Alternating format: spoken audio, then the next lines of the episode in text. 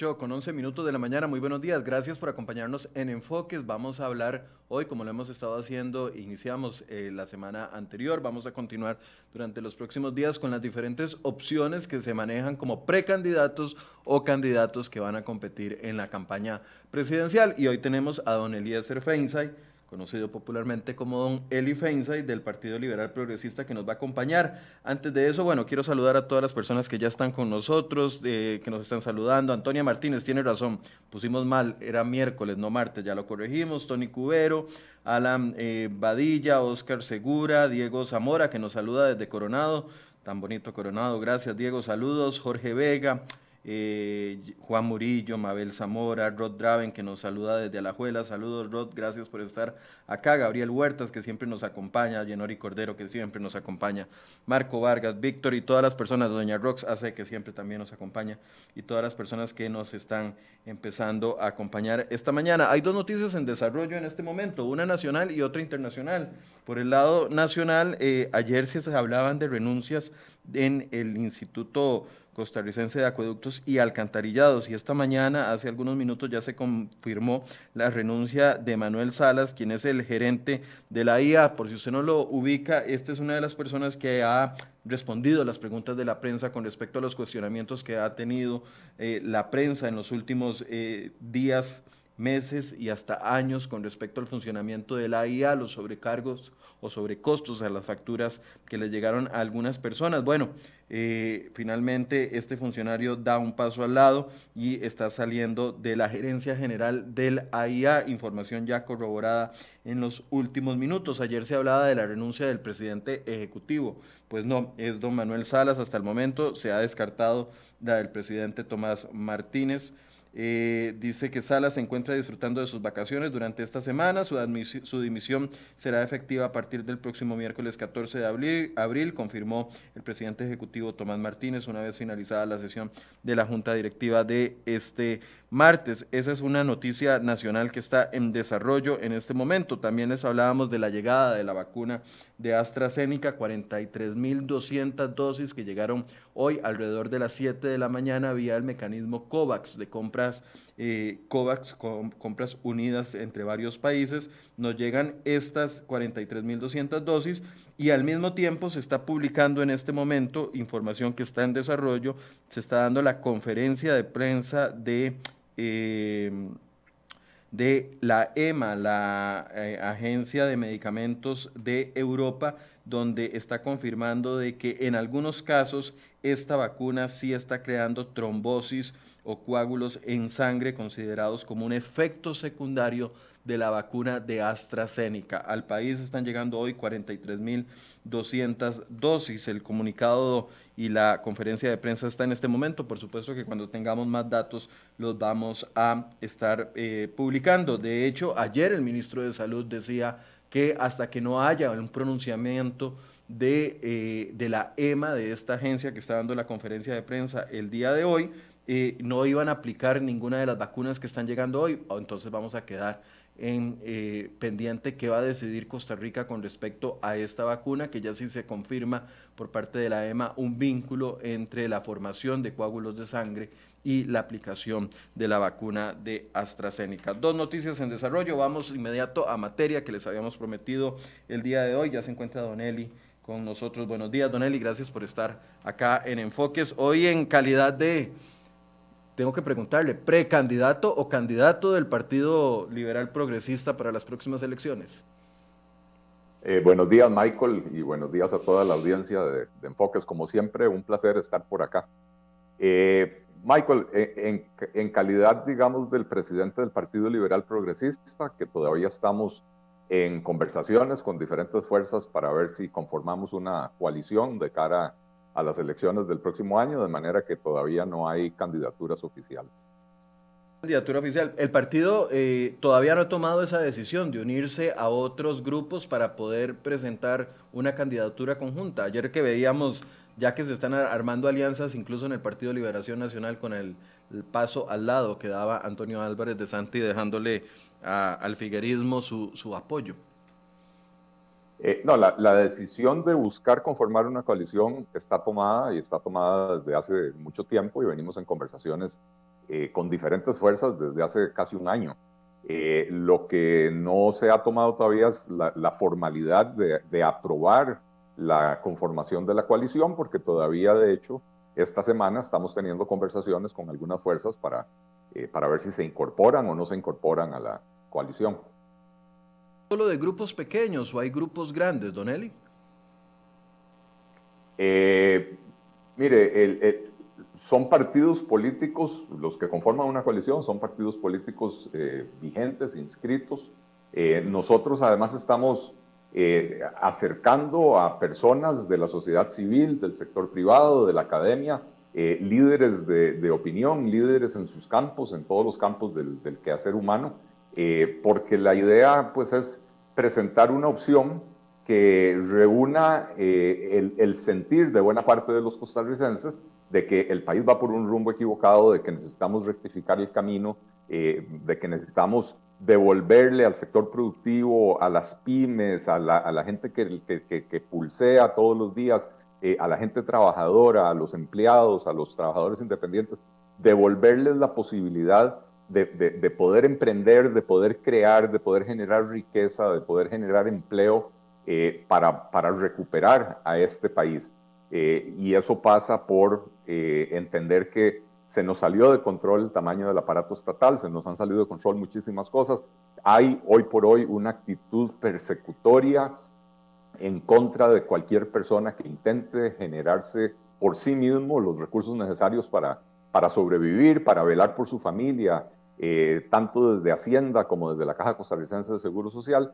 y entonces eh, será una coalición, más que una coalición, una gran alianza de costarricenses que compartimos esa visión de que hay que moderar el tamaño del Estado, de que el Estado y el sector privado son dos bueyes de una misma carreta que deben de jalar en la misma dirección en vez de ponerse obstáculos a sí mismos, eh, y que tenemos que privilegiar el, el, crecimiento económico, el dinamismo de la economía eh, para poder resolver los grandes problemas que arrastramos desde mucho antes de la pandemia, pero que la pandemia vino a agravar. Eh, eh, en cuenta el desempleo que antes de la pandemia ya estaba en un 12,5%, que era inaceptable y ahora anda en el orden del 19-20%, y la pobreza que antes de la pandemia no lográbamos bajarla del 20% durante más de 20 años, y ahora con la pandemia se disparó al menos al 30%. Entonces, eh, resolver esos problemas, no seguir haciendo lo mismo de siempre, eh, es el objetivo. Pero usted estaría dispuesto, Don Eli, en esa coalición, si se formaran tres o cuatro, eh, no sé, de estos partidos pequeños, decidieran ir con un candidato conjunto, ¿usted estaría dispuesto a ceder la posibilidad de que usted sea el candidato y que sea otra persona en la coalición? Definitivamente que sí, Michael, porque, a ver, uno no, no puede sentarse a negociar una coalición poniendo de condición yo soy el candidato me he topado a lo largo de estos meses con gente que llega con esa actitud, que, que, su concepto de coalición es todos alrededor mío, todos depongan sus intereses, sus aspiraciones, todos alrededor mío. Eh, y yo creo que uno tiene que llegar a estas conversaciones eh, con la mente abierta eh, y tratar de buscar consensos entre las diferentes fuerzas para ver qué es lo que más le conviene a la coalición y qué es lo que más le conviene al país. Y si eso implica que uno tenga que hacerse a un lado o aceptar otro puesto o, participar de otra manera, pues eh, así será. Eh, y si eso implica que uno tenga que liderar la papeleta como candidato presidencial, también así será. Ok, de la ¿hasta cuándo hay tiempo de, de, formar esa coalición de acuerdo a los calendarios con el, Tribunal Supremo de Elecciones? Me imagino que esa será la fecha límite que ustedes tendrán para ver cuántas personas pueden agrupar o cuántos grupos pueden eh, ir juntos. Sí, el plazo para inscribir coaliciones vence el 5 de agosto, de manera que todavía hay aproximadamente cuatro meses para, para, para cumplir con esa formalidad. No, no simplemente puede llegar uno el 4 de agosto y decir aquí hay una coalición, sino que los partidos primero tienen que ponerse de acuerdo, las asambleas nacionales de los partidos tienen que aprobarlo, de manera que hay que pasar por un proceso de hacer asambleas nacionales eh, y una vez que se cuenta con los requisitos formales, se va a presentar la documentación al, tribunal. Entonces, eh, eh, nuestro objetivo es pronto, en las próximas semanas, poder ya concluir estas conversaciones, poder hacer un anuncio público en el momento en que, en que tengamos algo en concreto que anunciar. no, no, esperarnos al 5 de agosto, Eh, pero también, bueno, las fuerzas que se incorporen al momento del anuncio, entendemos que quedan espacios abiertos por si alguien más se quiere incorporar más tarde. ¿Al momento ya hay alguna, alguna alianza ya formal que nos pueda comunicar o todavía no? No, formal, hasta que no haya un acuerdo firmado, no hay, no hay absolutamente nada formal, pero sí hay eh, conversaciones bastante avanzadas y eh, creo que algo, algo importante, Michael, es que en las conversaciones nos hemos ido centrando en primero ponernos de acuerdo en cuáles son las ideas que nos unen, qué es lo que el país necesita para salir adelante eh, y, a partir de ahí empezar a elaborar una propuesta de gobierno.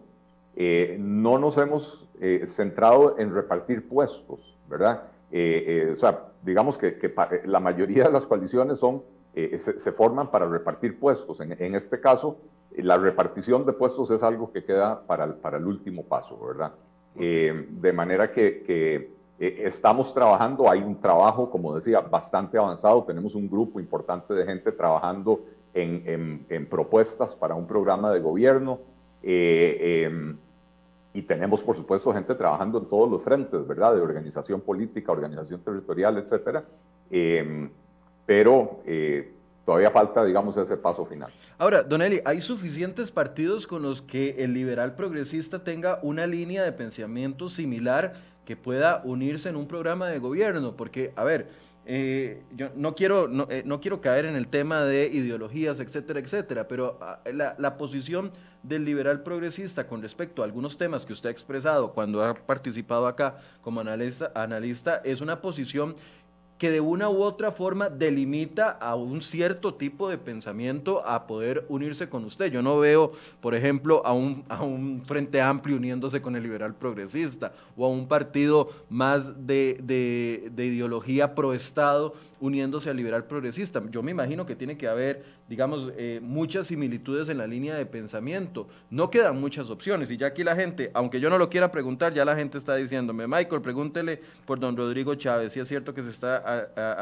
eh, si se está eh, negociando con don Rodrigo Chávez. Otros me preguntan que con Mario Redondo. La gente los ve y dice, bueno, estos podrían tener similitudes. en efecto, Michael, hacer una coalición no se trata simplemente de conformar una fuerza para llegar al poder, sino es llegar al poder para qué, ¿verdad? ¿Para qué quiere uno ejercer el poder? Eh, y el para qué es lo primero que nos dedicamos a responder. El para qué es para volver a Costa Rica un país próspero, para recuperar la prosperidad y el progreso en este país, para devolverle a los ciudadanos el poder de decisión sobre sus propias vidas y que puedan desarrollar sus proyectos de vida dentro del marco legal, pero que puedan desarrollar sus proyectos de vida en paz y sin tanta intromisión estatal. Y eso, por supuesto, delimita, eh, no, no, como usted decía, no nos vamos a, asociar con el Frente Amplio, no nos vamos a asociar con el PAC, no nos vamos a asociar con ninguna fuerza estatista que crea que la solución a los problemas de Costa Rica pasa por eh, hacer crecer el aparato estatal, por crear nuevas instituciones, por endeudar más al país, eh, sino que estamos conversando con las fuerzas que entienden que es necesario moderar el tamaño del aparato estatal, que es necesario reducir el gasto público para poder disminuir el endeudamiento sin tener que subir los impuestos y seguir garroteando a la, población, ¿verdad? Eh, de manera que, sí, sí hay, por supuesto que hay fuerzas políticas que coinciden en, en, en, en esos postulados generales, coincidimos en esos postulados generales, eh, y habrá algunas pequeñas diferencias de matiz, eh, algunas personas preferirán hacer una cosa primero y, y la otra después, pero son cuestiones que fácilmente se pueden resolver en una, en una mesa de negociación cuando la actitud de la negociación es precisamente eh, eh, juntémonos por el bien de Costa Rica, no juntémonos para repartir puestos. Y, si hay eh, negociaciones con estos dos personajes que ya le mencioné, que la gente lo está preguntando aquí entre los comentarios, don Rodrigo Chávez o don Mario Redondo. Sí, con Mario Redondo bastante avanzadas, o sea, entre el Partido Liberal Progresista y la Alianza Demócrata Cristiana las conversaciones están muy avanzadas. Eh, con don Rodrigo Chávez también hay, hay conversaciones, eh, todavía no hay nada en concreto, pero, pero ciertamente es una de las posibilidades, ¿verdad? Y Natalia Díaz me están preguntando aquí, que es de, no recuerdo el nombre del partido de Natalia Díaz, ex diputada del Movimiento Libertario. Eh, Mire, con Natalia tuvimos conversaciones eh, hace unos meses, pero eh, ella manifestó que no, no, le interesaba por ahora participar en una coalición. Ok.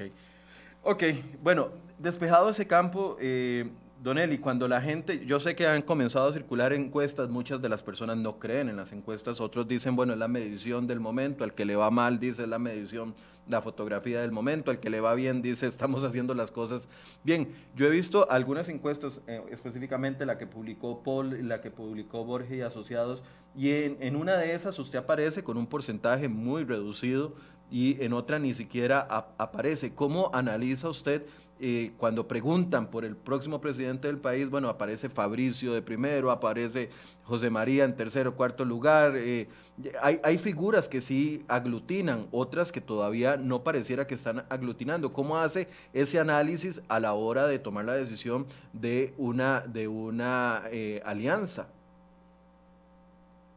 Bueno, eh, yo soy economista, Michael, y, a nosotros en economía nos, nos embuten cursos de estadística para arriba y para abajo. Yo sí creo en las encuestas eh, y me parece que las encuestas reflejan eh, una realidad y es la realidad de que hay algunos políticos que han estado presentes en el escenario por mucho tiempo, que han invertido centenares, si no miles de millones de colones en, en crearse una imagen y esa es la gente que hoy por hoy eh, el, electorado identifica como los que están ahí, ¿verdad? Los nombres que usted mencionó, don Fabricio Alvarado, eh, eh, don José María Villalta, don José María Figueres, ¿verdad? Son personas que han estado en puestos públicos o han, o han llevado adelante campañas políticas entonces a, fuerza de estar presente en las pantallas de las, de las televisiones y de las computadoras de las personas, la gente las conoce y las identifica.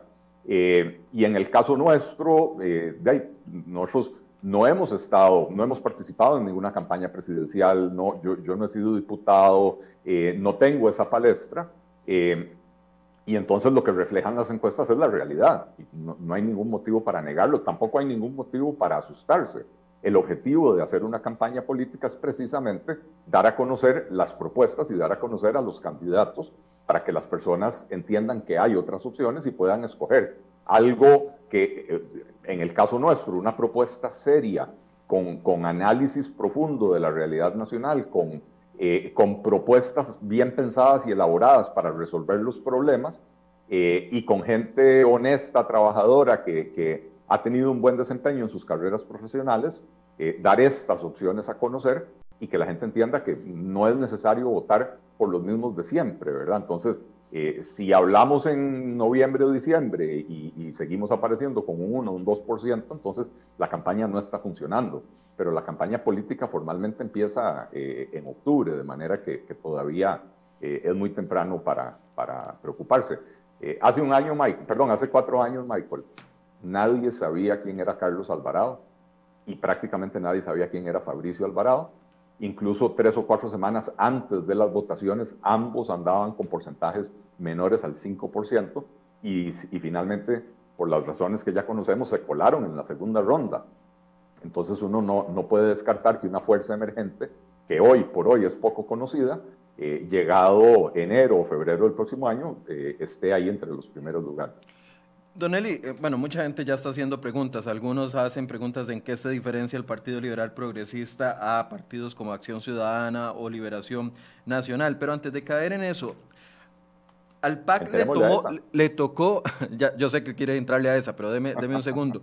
Al PAC le, le, pasó la factura o le, o le tocaron cuatro campañas. La campaña de, eh, bueno, en el 98 no recuerdo si ya estaba participando, pero al menos la del 2002, 2006, 2010 y hasta 2014 logra romper, digamos, lo que estaba establecido en la, en la, en la forma en que el costarricense votaba. Tuvo que exponerse a cuatro campañas para lograr romper lo que estaba, el status quo que existía a nivel electoral en ese momento, pero durante ese tiempo estuvo creciendo en el tema de, eh, de ir ganando diputaciones. ¿Usted lo ve así, ese mismo panorama en, en la situación del Partido eh, Liberal Progresista?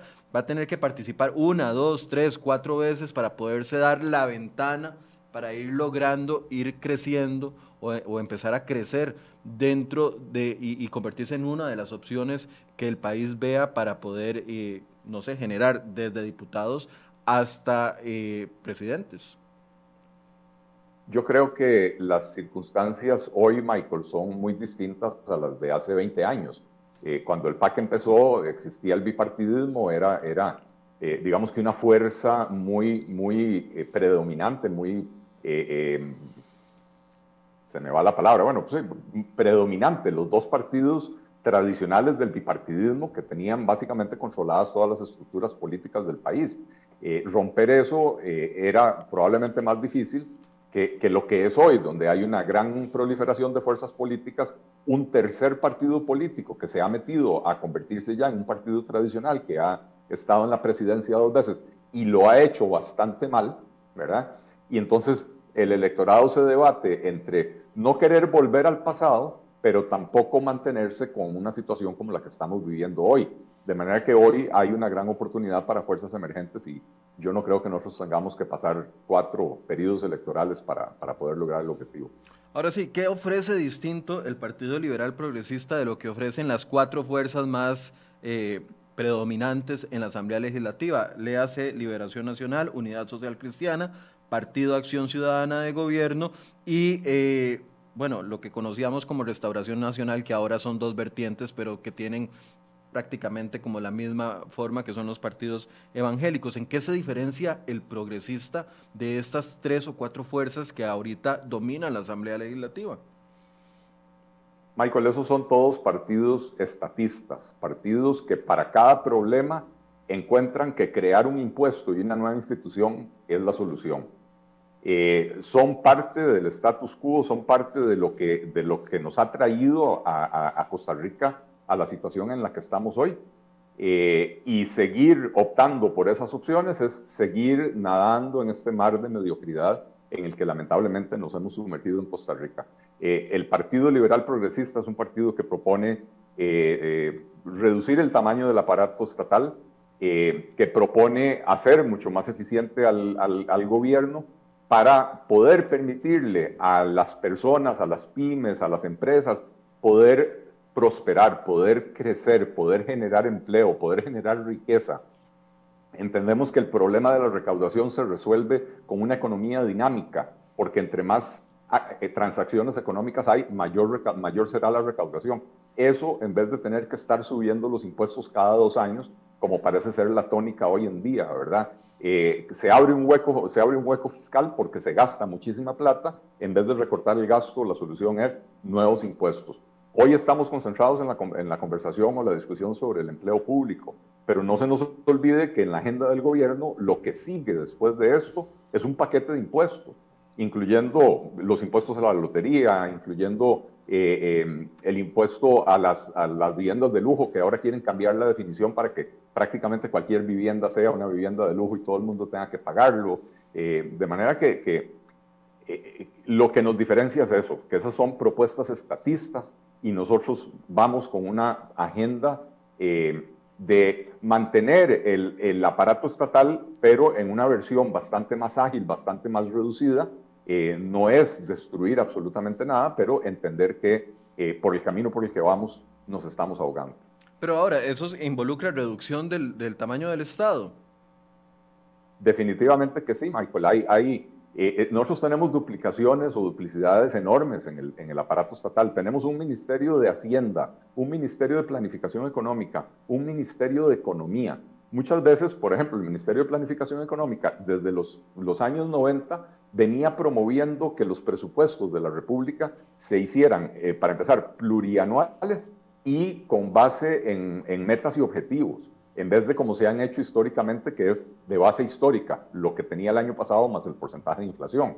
Bueno, a pesar de que planificación viene promoviendo eso desde hace más de 20 años, eh, eh, Hacienda nunca lo ha hecho, ¿verdad? ¿Por qué? Porque son ministerios diferentes, uno, entiende que lo que dice el otro no es vinculante, etc. No hace falta tener tres ministerios con tres ministros, seis o siete o diez viceministros, eh, cada uno con su departamento legal, cada uno con su departamento de recursos humanos, podemos fusionarlos en un solo Ministerio de Economía y Finanzas, eh, nos ahorramos un poco en las capas administrativas, pero además logramos una política pública más eficiente. Porque cuando el Departamento de Estudios Económicos de ese ministerio recomiende elaborar los presupuestos de una manera más ágil y eficiente, eh, entonces es el mismo ministerio el que está recibiendo esa recomendación. Eh, ya no es una cuestión de que hay rencillas entre este ministro y el otro ministro, entonces las recomendaciones de planificación eh, se, se, descartan porque al ministro de Hacienda no le interesan.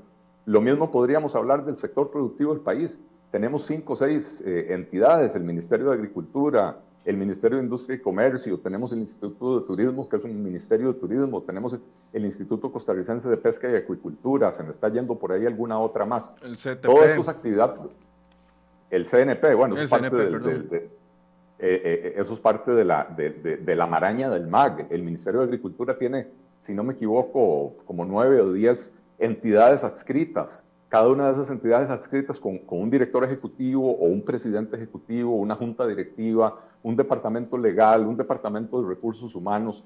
Eh, entonces, si fusionamos estas entidades en un solo ministerio de la producción, no solo nos ahorramos la, parte administrativa, ¿verdad? Porque pasamos de tener cinco ministros o presidentes ejecutivos a tener uno o una, eh, y pasamos de tener cinco departamentos legales y, cinco de recursos humanos y cinco proveedurías institucionales a una, eh, nos ahorramos un poco en la parte institucional, en la parte administrativa, burocrática, pero además logramos políticas públicas integrales para el desarrollo económico.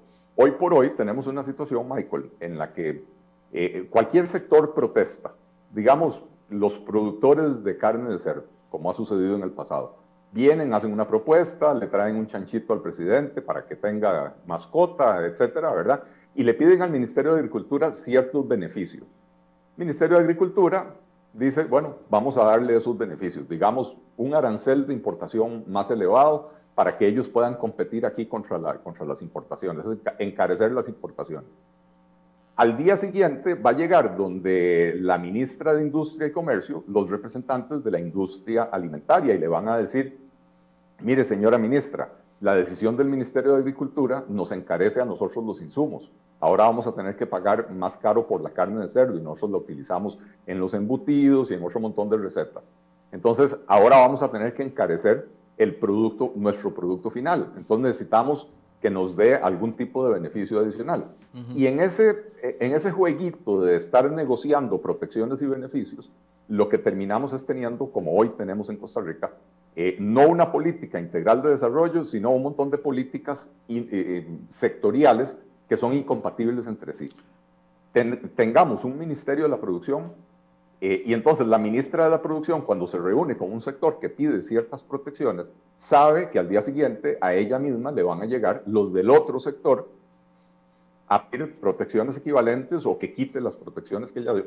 Va a forzar al Ministerio de la Producción a empezar a desarrollar políticas integrales de desarrollo económico, que es lo que le está haciendo eh, falta a este país. Pero Don eh, aquí la pregunta es el cómo, cómo se logra eso, sabiendo de que tenemos muchos elementos en contra, cómo lograr de que esta idea que podría ser, me imagino que será uno de los ejes principales de su propuesta de campaña, si eventualmente termina como candidato de la coalición o del, o del Partido Liberal Progresista, cómo hacer que esto suceda, porque hay, o sea, la idea suena muy bien y puede ser un muy buen eslogan de campaña, pero ¿cómo se traduce eso a la realidad sabiendo de que el sector público es un sector que tiene gran peso en la toma de decisiones, que no se le puede dar la espalda porque tienen todos los argumentos, las leyes están hechas de tal forma, vean lo que está pasando con empleo público, de que la dispersión gane en lugar de la unificación, de que hay mandos medios que gobiernan las instituciones en este país, de que hay una asamblea legislativa fragmentada que definitivamente cuesta lograr acuerdos y que hay fuerzas, eh, lo, han dicho analistas, de que hay fuerzas de centro, izquierda, que ya rondan el 50% del electorado. No todo el mundo le va a aplaudir esa idea. ¿Cómo lograr que esas ideas pasen de una promesa de campaña o de un plan de gobierno a una realidad, conociendo el menú al que se tiene que enfrentar? Eh, bueno, eh, hay dos partes a, esta respuesta. La, primera es que el electorado tiene en sus manos la posibilidad de cambiar radicalmente la composición de la próxima Asamblea Legislativa. Si seguimos enviando a la Asamblea Legislativa a los representantes de los partidos políticos tradicionales, a los, a los estatistas que creen que la solución a todos los problemas es una nueva institución y un nuevo impuesto, nada va a cambiar. Pero existe hoy suficiente oferta política y de eso se trata la, coalición en la que estamos trabajando. existe suficiente oferta política para llevar a la Asamblea Legislativa a otro tipo de diputados. Diputados que vayan a trabajar en la Asamblea y desde la Asamblea para generar los cambios que beneficien a toda la ciudadanía en vez de los cambios que beneficien a ciertos sectores privilegiados. Eh, entonces, en primer lugar, hay una responsabilidad del, electorado eh, y una responsabilidad de los partidos políticos de presentar claramente sus propuestas eh, para que el elector pueda entender de qué se trata y pueda escoger votar por eso. Lo otro es un tema de estrategia política. Hay ciertas reformas que son relativamente fáciles de hacer porque no tienen, digamos, no, tienen grandes opositores. Si usted propone crear el Ministerio de Economía y Finanzas, eh, fusionando estos tres ministerios, Economía, Planificación y Hacienda, eh, no es, ninguna de las tres son instituciones que estén en el corazón de los costarricenses, que uno va a decir, la gente se va a tirar a la calle para defender eh, eh, que el Ministerio de Hacienda siga siendo el Ministerio de Hacienda separado de todo lo demás, ¿verdad? Pero si uno logra entonces impulsar estas reformas de primero y empezar a demostrar los beneficios de actuar de esta manera, esto va a hacer que la población empiece a apoyar otras reformas que vendrían a continuación. El Ministerio de la Producción, por ejemplo, el Ministerio de, Bienestar Social, que, es algo que eh, eh, no lo propuse yo, lo propuso Otón Solís cuando él habló de, la existencia de 23 instituciones en el sector social que administran 40 programas antipobreza, este,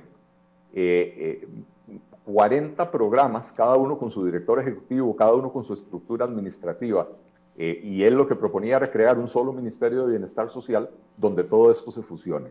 Hay programas que se duplican, hay programas que se majan los callos entre sí. Eh, entonces, esto permitiría racionalizar el gasto público en combate a la pobreza para que el dinero realmente le llegue a los beneficiarios y no como sucede hoy que se queda en manos de los, de, los burócratas que administran estos programas. Entonces, eh, la responsabilidad del elector por un lado, ¿verdad? Y por el otro lado una estrategia política de ir haciendo los cambios gradualmente, pero sin eh, eh, ceder en el empeño, ¿verdad? Es mantenerse constantemente haciendo las reformas, eh, paulatinamente, incrementalmente, para que se vaya logrando el apoyo de la población. Sí, es que yo pienso, por ejemplo, en empleo público, que uno pensaría, la mayoría del país, no los 300 mil que trabajan para el sector público, la mayoría del país, los demás que pagamos y financiamos al sector público con nuestros impuestos, estaríamos de acuerdo o estamos de acuerdo en una ley de empleo público, pero vea lo que está pasando en la Asamblea. Tres diputados, Walter Muñoz, José María Villalta y Paola, eh, Paola Vega eh, con, su tren de emociones tienen detenido el avance del proyecto. Ahí va, 139 emociones todavía faltan de discutirse y no se ve que esto vaya a terminar antes de mayo. Una reforma que uno pensaría de que una mayoría del país estaría de acuerdo. Por eso le pregunto, ¿e, ¿es suficiente la negociación política? ¿Es suficiente el apoyo en la Asamblea Legislativa o es suficiente el apoyo popular para lograr ese tipo de reformas que necesita el Estado?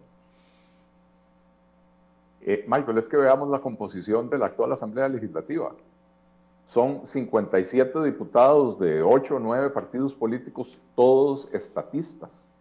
No hay un solo representante de, eh, eh, liberal en la Asamblea Legislativa, no hay un solo representante, digamos, de la moderación en el gasto público.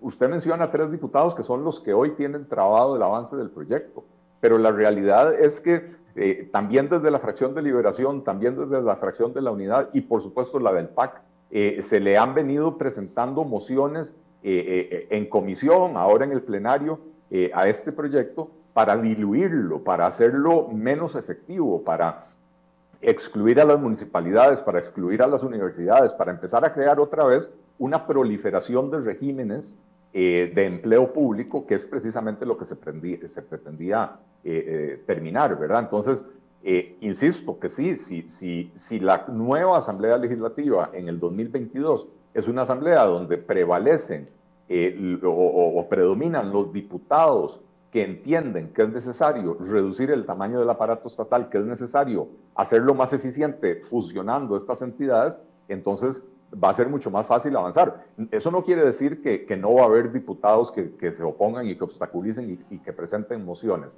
Eh, pero Michael, yo creo que, el hecho de que una ley eh, salga en abril o salga en mayo o salga en junio eh, no hace tanta diferencia.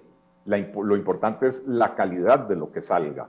y para que salga algo bueno, tenemos que tener representantes en la Asamblea Legislativa que promuevan eh, la, necesidad de eh, disminuir el gasto público, de disminuir el tamaño del aparato estatal, eh, de, volver a, entender en este país que necesitamos un sector productivo vibrante, dinámico, que genere empleo, que genere riqueza, que las personas puedan valerse por sí mismas mediante su trabajo o sus pequeños emprendimientos y pequeñas empresas, eh, en vez de tener que depender de subsidios estatales. Ok, entonces, reforma, reforma estatal sería uno de los ejes de la propuesta. ¿Cuáles serían los otros, Don Eli? Reducción del costo de la vida, Michael, es eh, importantísimo y, y están muy relacionados porque mucho del alto costo de la vida tiene que ver con las estructuras o sea, con dos cosas, las estructuras monopólicas eh, o cuasi monopólicas que tenemos en muchos mercados que podemos mencionar, electricidad, eh, eh, combustibles, seguros, banca, que encarecen no solo el costo de la vida, sino los costos de la producción para todos los demás, ¿verdad? Pero también tenemos estructuras cuasi monopólicas en casi todos los productos de la canasta básica, y estos son monopolios o cuasi monopolios privados, ya no son los públicos. Entonces hay que combatir ambos. Eh, y disminuir los aranceles de importación para beneficiar al consumidor. Al final de cuentas, en Costa Rica hay eh, 5 millones 100 mil consumidores o 5 millones 400 mil consumidores. Todos los ciudadanos somos consumidores.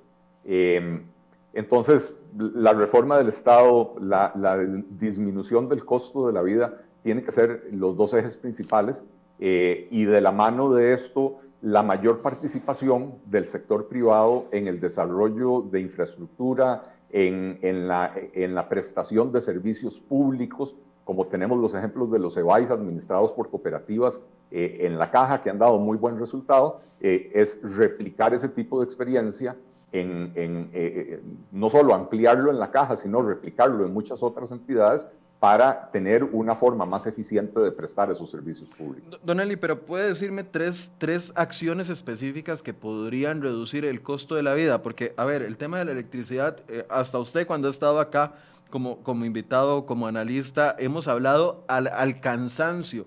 Todos los gobiernos han prometido de una u otra forma rebajar el costo de la electricidad y aquí estamos tres partidos políticos después y 20 años después en el mismo problema de la electricidad cara y nadie toca el ICE. El ICE es, el ICE es intocable en este país. No existe posibilidad de apertura del monopolio de la electricidad, no existe posibilidad de reforma. El, el PAC lo prometió, así como prometió cerrar las hermanitas perversas del MOP, que ahí siguen abiertas, el CONAVI, el CTP y ya no me acuerdo cuál era el otro. Eh, que habían prometido, pero igual todos los partidos, Liberación Nacional pasó por ahí, la Unidad Social Cristiana pasó por ahí, y el ICE sigue manteniendo la electricidad a, costos inalcanzables para, la, para el sector productivo e incluso para los usuarios que la, que la compramos a las diferentes compañías. Dígame, por favor, tres formas específicas en las que se puede reducir el costo de la vida, empezando por uno, que se pueda reducir el costo de la electricidad. Michael, si, yo creyera, como vos dijiste, que, no es posible, que no se puede eh, reformar el ICE, que no se puede, entonces no estaría metido en la política. Eh, yo sí creo que esas reformas son posibles, lo que pasa es que nos hemos equivocado en Costa Rica eh, eligiendo y reeligiendo a aquellos que no tienen la menor intención de hacer esas reformas. Son partidos políticos, Liberación, la Unidad y el PAC, que prometen en campaña hacer una cosa y en la práctica hacen otra.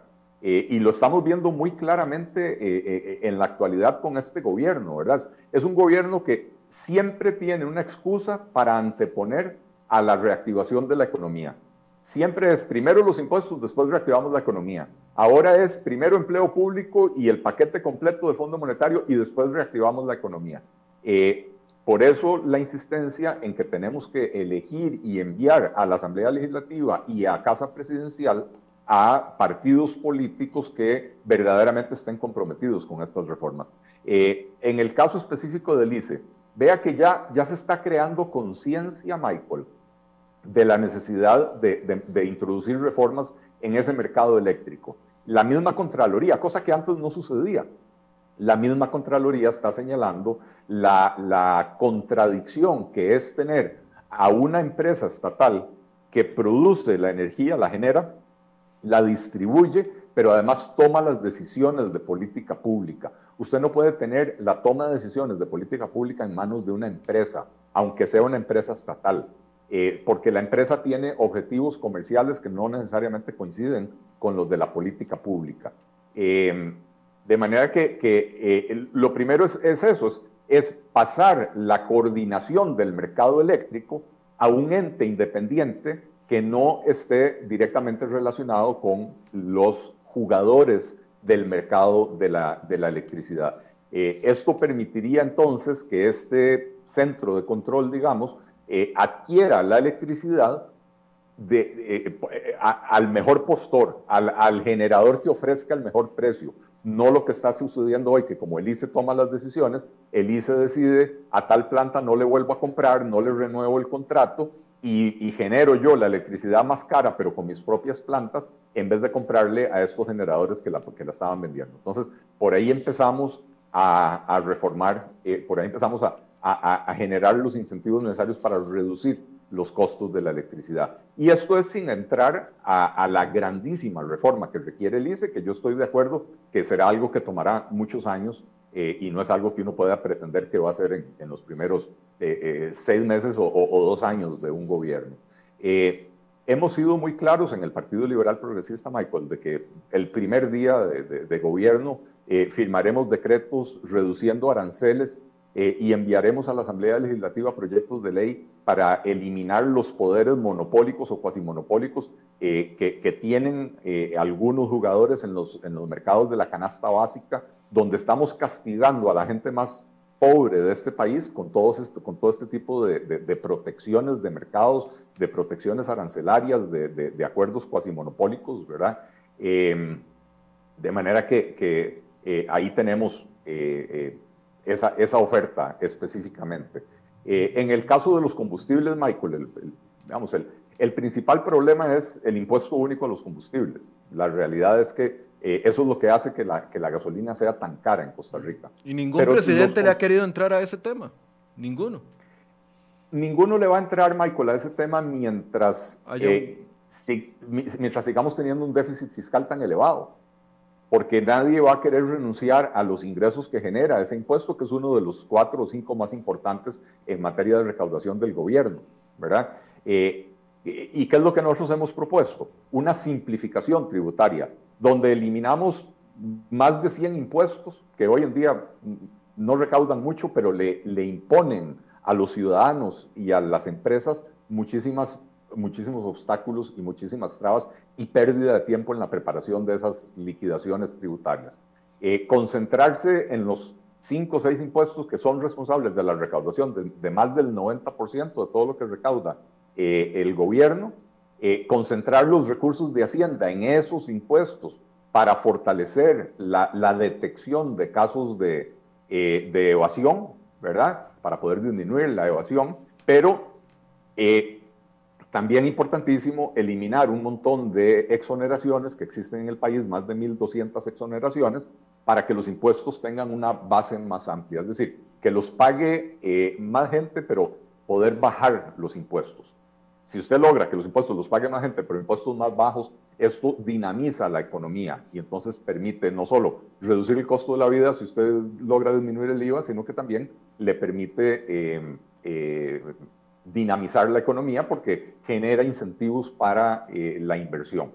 de manera que, que, sí, tenemos una serie de propuestas dirigidas en esa dirección, pero nuevamente, es importante que ofertas políticas como la que yo represento del Partido Liberal Progresista y eventualmente la coalición en la que entremos pueda llegar a tener una cantidad significativa de diputados en la Asamblea Legislativa y otras fuerzas políticas también que, que, defiendan ideas similares que puedan tener representantes en la Asamblea Legislativa y que podamos llegar a Casa Presidencial para, eh, eh, como dice el, como dice el dicho, ¿verdad? A, doble puya no hay toro que resista.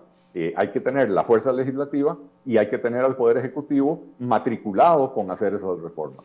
Pero, Don otra vez voy a lo mismo. ¿Cómo hacer que esto pase de un discurso bonito a una realidad, sabiendo, no sé, por ejemplo, el tema de la reducción de impuestos? Por supuesto, que muchos quisiéramos la reducción de impuestos porque eh, en lugar del crecimiento que se viene, pero estamos inmersos en un acuerdo con el Fondo Monetario Internacional que amarra al próximo presidente de la República a muchas cosas. Entre ellas, no, veo a un presidente de la República entrando en el 2022 y prometiendo rebaja de impuestos con el tamaño de problema fiscal que tenemos. O sea, ¿cómo traducir ese discurso eh, atractivo? en una realidad en el contexto en el que estamos metidos. La mayoría de los acuerdos que eh, del Fondo Monetario Internacional, negociados con el Fondo Monetario Internacional, se van a tener que cumplir en la próxima administración. Sí, ciertamente. Y, a ver, una, una reforma fiscal para simplificar el sistema tributario, que es lo que propondríamos, eh, no es para disminuir la recaudación, es para disminuir la tasa de los impuestos, simplificar esos impuestos. Eh, eh, hay que erradicar esto que tenemos hoy en Costa Rica, donde hay impuestos con cuatro o cinco escalones diferentes, ¿verdad? En la renta, en la, renta personal, digamos, usted paga 5, 10, 15, 20, 25% dependiendo de su nivel de ingresos. Cuando usted tiene todos esos escalones, está abriendo portillos para la evasión, para la ilusión, está haciendo un sistema tan complicado que le quita mucho tiempo al administrado, pero también le dificulta a la administración, eh, la administración de, perdón, le dificulta a la administración la detección de, de esos posibles casos, ¿verdad? Entonces, hacer una reforma tributaria, una simplificación tributaria, no es para disminuir la recaudación, es para cambiar la distribución de la carga de los impuestos para poder bajar las tasas de impuestos a la vez que la recaudación se mantiene o aumenta. En la medida que uno no proponga abrirle un boquete fiscal mayor al, Estado, eh, el, el, Fondo Monetario Internacional no va a tener objeción a eso, ¿verdad? Diferente sería que alguien llegue y diga, vamos a eliminar el impuesto a los combustibles y no vamos a hacer nada más. Eh, ahí saca el, eh, eh, el, Fondo Monetario Internacional la calculadora y, le dice, señor, esto le va a abrir a usted un hueco de tantos puntos porcentuales del PIB. No, no, no es compatible con el acuerdo con el Fondo Monetario Internacional. Pero algo importante, Michael, es que el gobierno se comprometió con el Fondo Monetario Internacional a tomar medidas temporales. Es decir, medidas que a la vuelta de tres o cinco años se revierten y se vuelve a abrir el boquete fiscal. Y la ventaja de una simplificación tributaria como la que estamos proponiendo es que sería una reforma permanente que beneficiaría la, actividad económica, el crecimiento económico, pero también garantiza la sostenibilidad de las finanzas públicas en el tiempo. Lo que hizo este gobierno al negociar con el Fondo Monetario Internacional es crear las condiciones para la próxima negociación con el Fondo Monetario Internacional cuando las medidas temporales se reviertan y otra vez tengamos el boquete fiscal ahí eh, frente a nuestras narices. Don Eli, hoy publicábamos una nota en la que se demuestra, de acuerdo a las proyecciones precisamente del Fondo Monetario Internacional, que de toda América, de 19 países que están incluidos dentro de ese informe, Costa Rica ocupa el peor cuarto lugar el peor, eh, el, cuarto lugar más bajo en crecimiento económico para este año, con proyección de 2.6. Solo estamos mejor que Ecuador, que tendrá un 2.5 de crecimiento, que Nicaragua, que tendrá un 0.2, y que Venezuela, que en lugar de crecimiento va a tener una contracción de menos 10%.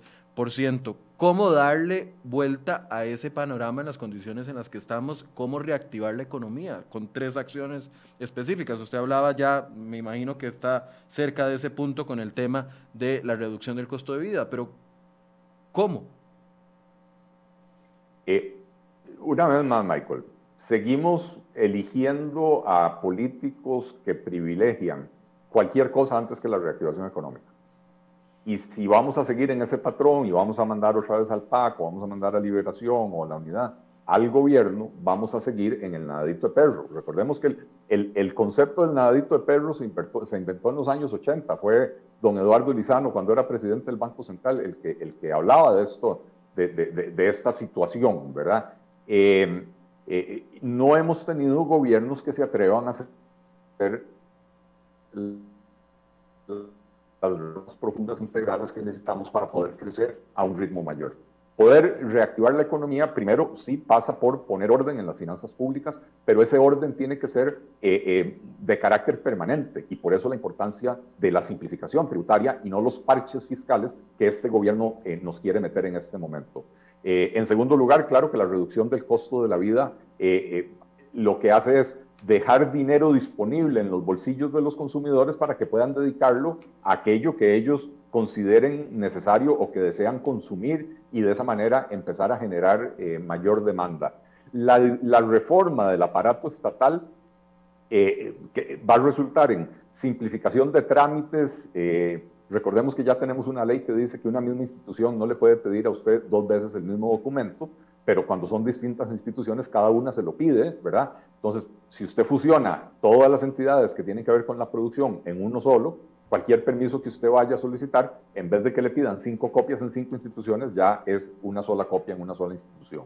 Eh, entonces, viene la, la, simplificación de trámites que usualmente en Costa Rica se ha visto como dejemos intacto el aparato estatal y veamos a ver cuáles trámites podemos eliminar o cuáles podemos hacerlos electrónicos, eh, no funciona porque no se resuelve el problema de fondo, que es la proliferación de entidades estatales que tienen que justificar su existencia creando trámites y requisitos.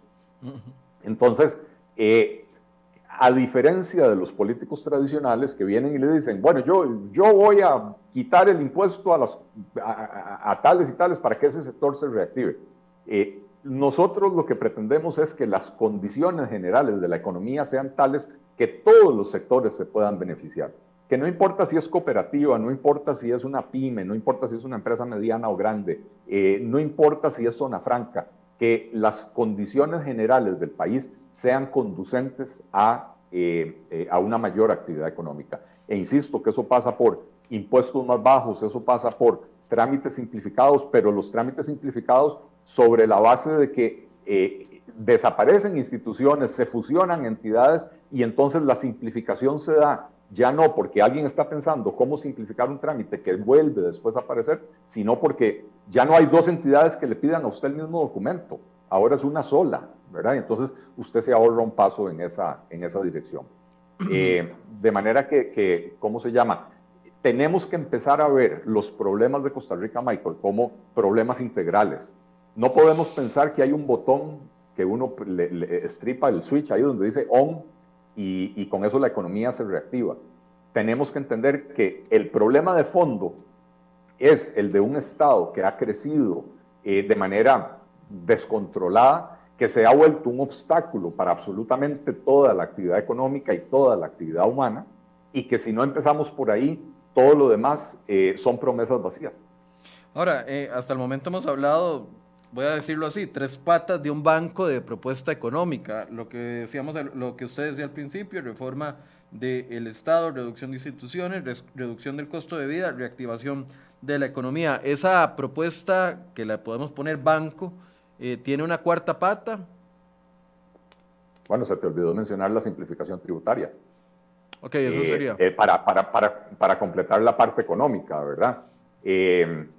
Y, esto también tiene que venir de la mano de una reforma profunda de la política social, eh, que inmediatamente está relacionada con la reforma del Estado. Ya la mencionaba anteriormente. 23 instituciones que administran más de 40 programas de combate a la pobreza y no logramos reducir la pobreza. Entonces, eh, tenemos que cambiar el enfoque para empezar. Vea, ayer, ayer un par de, de figurones de Liberación Nacional anunciaron un matrimonio de conveniencia uno de sus objetivos es la lucha sin fin contra la pobreza.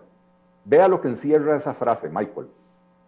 Uno quisiera que la lucha contra la pobreza termine porque se logró resolver el problema. Uno no puede ponerse como objetivo una lucha sin fin contra la pobreza. Bueno, en lucha sin fin estamos desde hace yo no sé cuántos años que la pobreza está estancada en 20%. Esa es la lucha sin fin contra la pobreza. Por eso, por eso precisamente, porque el enfoque hoy de, la política social eh, de este país es, no es disminuir la pobreza o no es erradicar la pobreza, el enfoque es hacer, dar subsidios y regalos y dádivas a las personas para que puedan sobrellevar la pobreza con mayor dignidad. pero sin resolver el problema de fondo de la pobreza.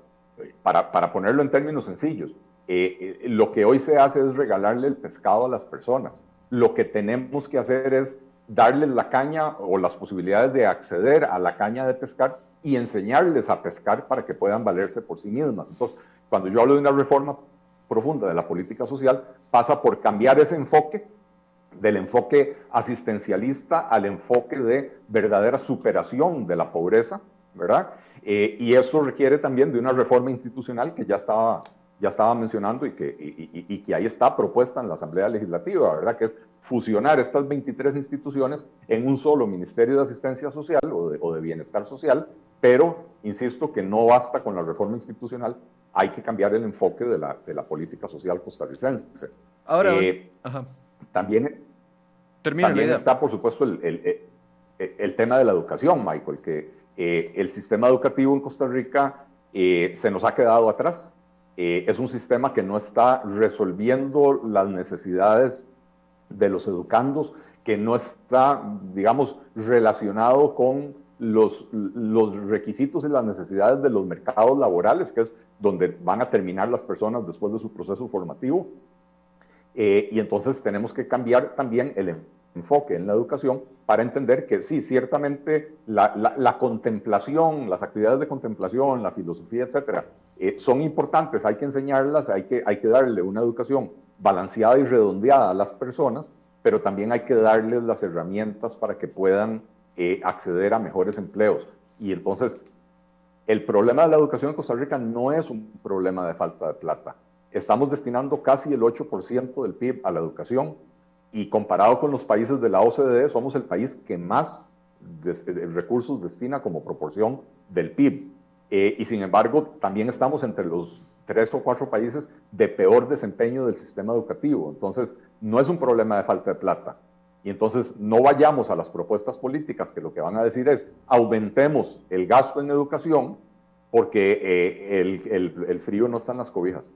Don Eli, una, no sé si la propuesta está solo enfocada o, mayoritariamente enfocada en el tema económico, que muchos lo aplaudirán, otros no, pero ¿cree que se ve suficiente una propuesta enfocada en el tema económico en vista de que el electorado, lo han dicho múltiples, no lo digo yo, lo han dicho múltiples eh, estudios y expertos en la materia política, el electorado vota por emoción, en el momento, la decisión la toma en el momento y entonces existe aquella, aquel temor de algún sector de que en enero próximo se levante algún tema de, de polémico que polarice otra vez y se repita lo sucedido en 2018.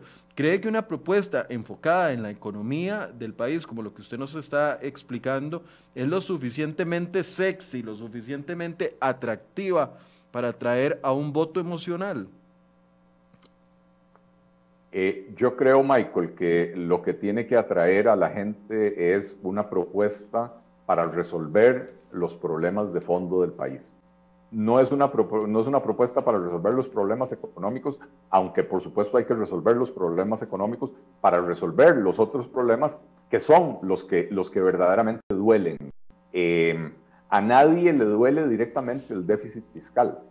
A nadie le duele directamente el endeudamiento. Nos duelen por los estragos que provocan, generando mayor desempleo, generando mayor pobreza e impidiendo que la pobreza disminuya y que el desempleo disminuya, ¿verdad? Entonces, es una propuesta para resolver los problemas del estómago de los costarricenses. Eh, eh, con esta pandemia, muchas personas perdieron el empleo. Eh, la cifra del 19 y pico por ciento de desempleo es engañosa, Michael, porque esa cifra no contempla a todas las personas que simple y sencillamente se salieron del mercado laboral, dejaron de buscar trabajo porque entienden que no vale la pena gastar tiempo y dinero buscando trabajo en, una economía que no está generando nuevos puestos de empleo. Pero entonces hay por lo menos eh, un millón de personas, aparte de las desempleadas, hay un millón de personas en situación de suspensión de contrato laboral, eh, jornadas reducidas, eh, subempleo o simple y sencillamente fuera de la fuerza laboral. Entonces, sumémosle a, esos, eh, o sea, al, casi medio millón de desempleados, ese otro millón de personas. Entonces, lo emocional en este momento es cómo resolvemos el problema que me impide poner arroz y frijoles y carne sobre los platos de todas las niñas y todos los niños de Costa Rica. Creo que el electorado tiene que aprender de los errores del pasado. No podemos permitir que una vez más el debate público se polarice alrededor de temas que no es que no sean importantes, temas que hay que resolver como sociedad, pero que una eh, campaña electoral no es el entorno propicio para discutir esos temas y que el electorado se pueda concentrar en las propuestas que resuelven los problemas del estómago de los costarricenses. Claro. y creo que en, en, una situación como la que vivimos, Michael, no hay nada más emocional que el hambre y el desempleo. Yo creo que una buena proporción de los votantes van a estar pensando en eso, van a estar pensando en cómo hacemos para resolver esos problemas, porque me aprietan el estómago, porque me aprietan el estómago de mis chiquitos, eh, y, en eso es en lo que nos tenemos que concentrar. Claro, pero ya usted comprenderá que hay, hay partidos políticos que se están frotando las manos en este momento, diseñando la estrategia para enero próximo, sabiendo que después de las vacaciones de, de diciembre, donde todo el mundo se desconcentra, de los temas políticos y de los temas nacionales, frotándose las manos para ver qué tiran la primera o la segunda semana de enero. No sé si será alrededor del aborto, como algunos predicen, o, será otro tema que todavía ni siquiera estamos viendo en el tapete. Se están frotando las manos con esa estrategia para que la elección se defina por eso. Lo, lo harán definitivamente y me parece que es una actitud absolutamente irresponsable eh, y los costarricenses que nos damos cuenta de ello tenemos que denunciarlo de esa manera eh, e impedir que tengan éxito, pero que lo van a intentar, lo van a intentar. Eh, ciertamente, Michael, y esto es algo que, que estamos trabajando con una agencia de comunicación y con, y con asesores expertos en, en, comunicación política, tenemos y estamos trabajando en diseñar una, una estrategia de comunicación para contrarrestar esas cosas cuando se presenten pero entendiendo que tenemos que enfocarnos en resolver los problemas de Costa Rica. Una campaña electoral debería de ser para eso, para dilucidar cuál es la propuesta política que ofrece resolver los problemas de fondo en vez de mantener esos problemas de fondo eh, eh, en, el nadadito de perro y, y concentrarnos en discutir temas que al final de cuentas no le dan de comer a nadie. Eh, en ese mismo sentido va enfocada la pregunta de Gwen Samayoa, que le dice, Don Eli, ¿cómo hacer llegar de forma sencilla las propuestas a los votantes cuando hay un muy poca educación en materia de economía y política? Bueno, eso, eh, eso es trabajo también para las agencias de publicidad y comunicación, eh, cómo simplificar el mensaje y traducirlo en, frases cortas y en eslóganes y todo lo demás, ¿verdad? Eh, pero yo creo que eh, eh, el costarricense promedio es una persona inteligente. Yo he recorrido prácticamente todo el país, me he reunido con gente en todos los cantones y en la mayor parte de los distritos de este país. Y, y, la gente entiende más de lo que estamos dispuestos a darles el crédito. la gente entiende, la gente sabe. a veces nos guiamos por las redes sociales sin entender que las redes sociales no dejan de ser una burbuja que no es representativa de la totalidad de la población costarricense.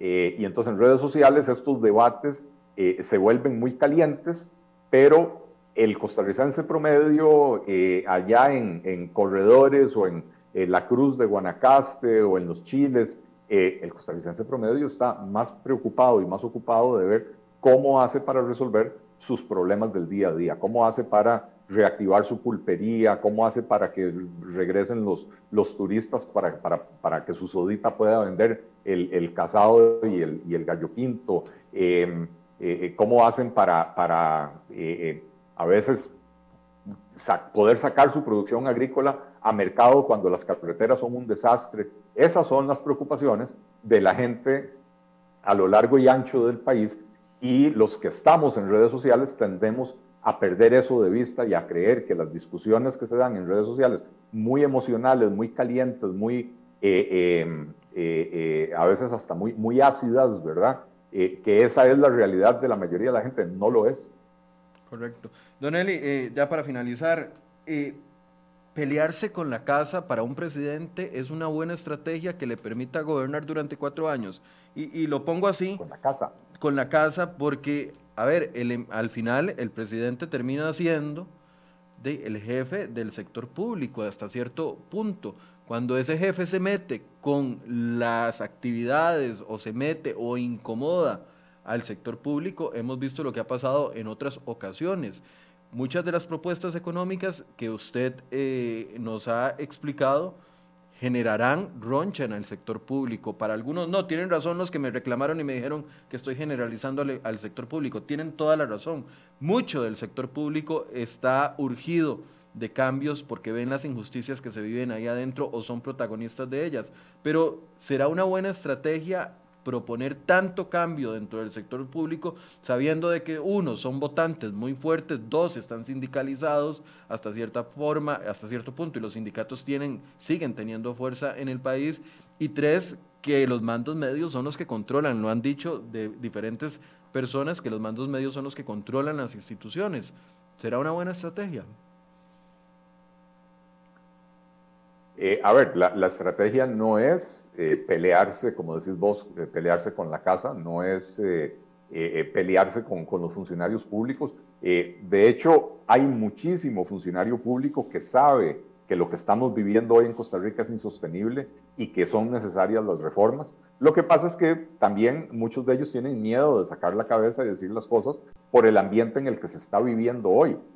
pero yo estoy seguro, y, y estoy seguro porque en el Partido Liberal Progresista tenemos una, eh, eh, estamos en un proceso de congreso ideológico donde tenemos 23 mesas de trabajo en todas las áreas del quehacer humano, Michael, desde medio ambiente, educación, niñez y adolescencia, mujer, infraestructura, eh, por supuesto economía, 23 mesas de trabajo donde tenemos profesionales de altísimo nivel y en la mayoría de ellas tenemos a funcionarios públicos que nos están aportando sus conocimientos, su, experiencia, eh, que nos están eh, señalando a dónde están los peores abusos y cómo se puede hacer para resolverlos. Y estamos seguros que llegando al poder vamos a contar con el suficiente apoyo de estos funcionarios públicos que entienden que eh, hay que hacer las reformas para, para rescatar a Costa Rica al final de cuentas. Entonces, no, yo no lo planteo como un pleito entre sector público y sector privado.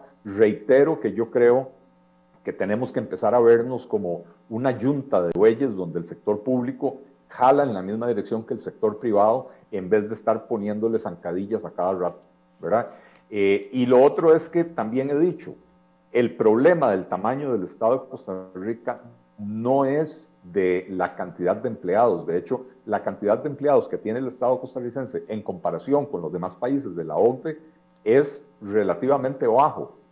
Estamos en aproximadamente un 13% de la fuerza laboral, 13 a 15% de la fuerza laboral, y eso hay tal vez tres o cuatro países de la OCDE que tienen porcentajes menores. Los otros 30, 30 y pico países eh, de, de la OCDE tienen porcentajes mayores.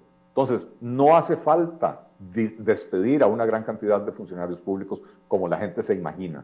Lo que sí es insostenible es el esquema de remuneración del empleo público, eh, porque teniendo nosotros una de las planillas más pequeñas eh, en términos de, empleados, tenemos la planilla más costosa de toda la OCDE como porcentaje o proporción de los ingresos del gobierno. En Costa Rica nos gastamos el 50% de los ingresos en pagar salarios, mientras que en la OCDE, donde hay países como los escandinavos que tienden a tener gobiernos grandes, Alemania, etcétera, eh, el promedio de la OCDE es del 25%, la mitad de lo que es aquí en Costa Rica. Entonces, no se trata de, plantear una pelea con eh, el sector público, se trata de eh, dialogar y de entender, insisto, que esta carreta avanza si ambos bueyes la jalamos en la misma dirección. Eh, que ojalá algún día no, no, tengamos que hablar en términos de carreta, sino que podamos hablar de, de, un par de bólidos que avanzan a toda velocidad, porque la sociedad está creciendo, la economía está creciendo activamente, dinámicamente, eh, pero bueno, de momento la, la analogía es perfecta. Bien, eh, un cierre, Don Eli. Le preguntaban si Otto Guevara está dentro de la, dentro de la coalición. Eh, no, Otto Guevara está en un proceso de fundar otro partido político eh, que no está dentro de la coalición. Ok. Un cierre, Don Eli. agradecerte, Michael, eh, por el espacio, agradecer a, todos los, eh, a toda la audiencia por las preguntas eh, e insistir e instar al electorado a que analicen bien las ofertas políticas, a que no se dejen llevar por cantos de sirenas, a que recuerden que los políticos tradicionales le van a decir a usted en campaña lo que, lo que usted quiere oír y después en el gobierno van a hacer lo mismo de siempre.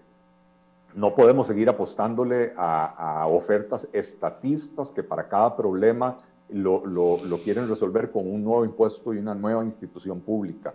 Eh, hay que enviar a la Asamblea Legislativa y hay que enviar a Casa Presidencial eh, a, nuevas fuerzas que estén comprometidas con la racionalización del gasto público, con la disminución del aparato estatal, con la fusión de entidades, con la simplificación de la vida para todos y todas las costarricenses.